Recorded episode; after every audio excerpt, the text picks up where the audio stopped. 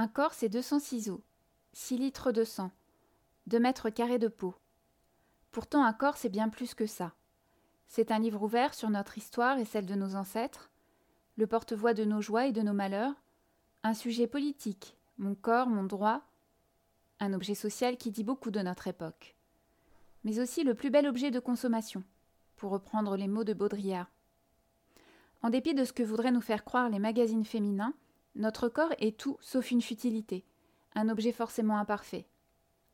Je suis Sophie Gourion et dans ce podcast, je m'intéresserai à mon corps, à ce qu'il dit de moi et de notre société. Chaque épisode sera l'occasion de disséquer une de ses parties et de vous raconter son histoire. Bienvenue dans Corps et âme, le podcast qui vous passe au rayon X. Miroir, mon beau miroir, dis-moi qui a les plus belles aisselles. D'ailleurs, c'est quoi des belles aisselles? Et les miennes, elles sont comment? J'avoue que je m'étais jamais posé la question avant de tomber en 2011 sur une publicité pour Dove Beauty Finish, un déodorant dont la promesse était d'obtenir de jolies aisselles hydratées et sublimées. On sait toutes comment mettre en valeur nos cheveux, notre silhouette, nos jambes et nos aisselles. Nos aisselles aussi ont le droit d'être belles, affirmait la publicité. Si vous aussi vous vous interrogez sur les canons de beauté de vos dessous de bras à l'écoute de ce spot, j'ai le regret de vous annoncer que vous avez été ciblé par le marketing de la honte. Cette technique publicitaire avait été créée en 1920 par des marques de déodorants, puis déclinée plus tard au marché de l'hygiène intime féminine. Sa mécanique implacable se déroule en trois temps. Temps 1, attirer l'attention du consommateur sur un problème dont il n'avait souvent pas conscience. Temps 2, exacerber l'anxiété du consommateur quant aux dix problèmes. Temps 3, lui vendre le remède. En langage publicitaire, vous ne vendez pas le produit, vous vendez le besoin expliquait ainsi l'historien James B. Twitchell. Et quoi de mieux que quelques chiffres pour mesurer le degré de besoin et donc d'anxiété des consommatrices quant aux dix problèmes? D'après une étude menée par Dove, 93% des femmes affirment ne pas trouver leurs aisselles attirantes. D'après une étude menée par moi-même, on obtient 415 000 résultats sur Google quand on tape Belles aisselles dans le moteur de recherche. Ces quelques centimètres cachés au creux de nos bras sont désormais l'objet de toutes les attentions de la part des marques. Ainsi, après le déo Belles Aisselles, on a eu droit à des patchs anti-auréoles, merci Narta, sorte de serviette hygiénique pour dessous de bras. Récemment, le site Terra Femina posait très sérieusement la question suivante. Appliquer un masque sur ses aisselles, est-ce bien raisonnable? Spoiler, non.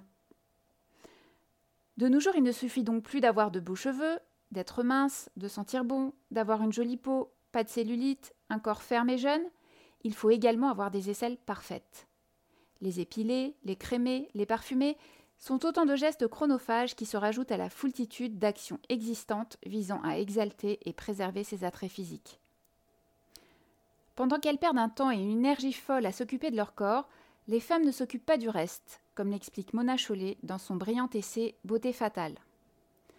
La dévalorisation systématique de leur physique que l'on encourage chez les femmes, l'anxiété et l'insatisfaction permanente au sujet de leur corps, leur soumission à des normes toujours plus strictes et donc inatteignables sont typiques de ce que l'essayiste américaine Suzanne Faludi a identifié en 1991 comme le backlash, le retour de bâton, qui dans les années 80 a suivi l'ébranlement provoqué à la fin de l'année 1960 par la deuxième vague de féminisme.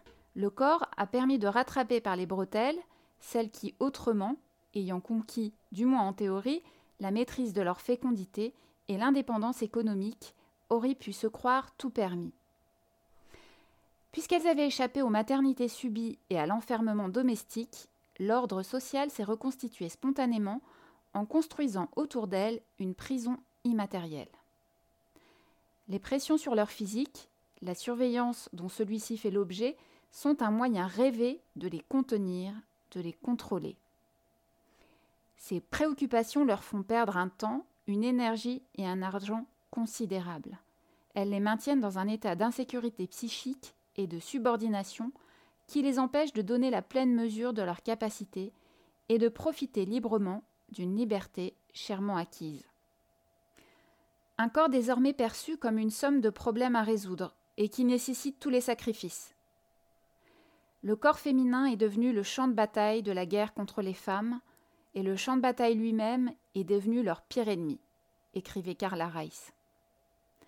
Une guerre contre soi-même qui n'a jamais de fin puisque le poil, sous les aisselles comme ailleurs, finit toujours par revenir.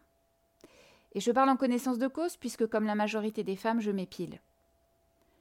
Vous noterez que je n'ai pas dit j'ai choisi de m'épiler, car pour moi il ne s'agit pas d'un choix éclairé, mais d'une contrainte sociale. Il y a quelques années de ça, ma fille a surgi dans la salle de bain alors que j'étais en train de m'épiler, la bande de cire encore accrochée à une aisselle. Mais maman, pourquoi tu fais ça? Ça fait mal Si j'avais pas réfléchi au sujet en amont, j'aurais répondu du tac au tac, parce que c'est plus joli.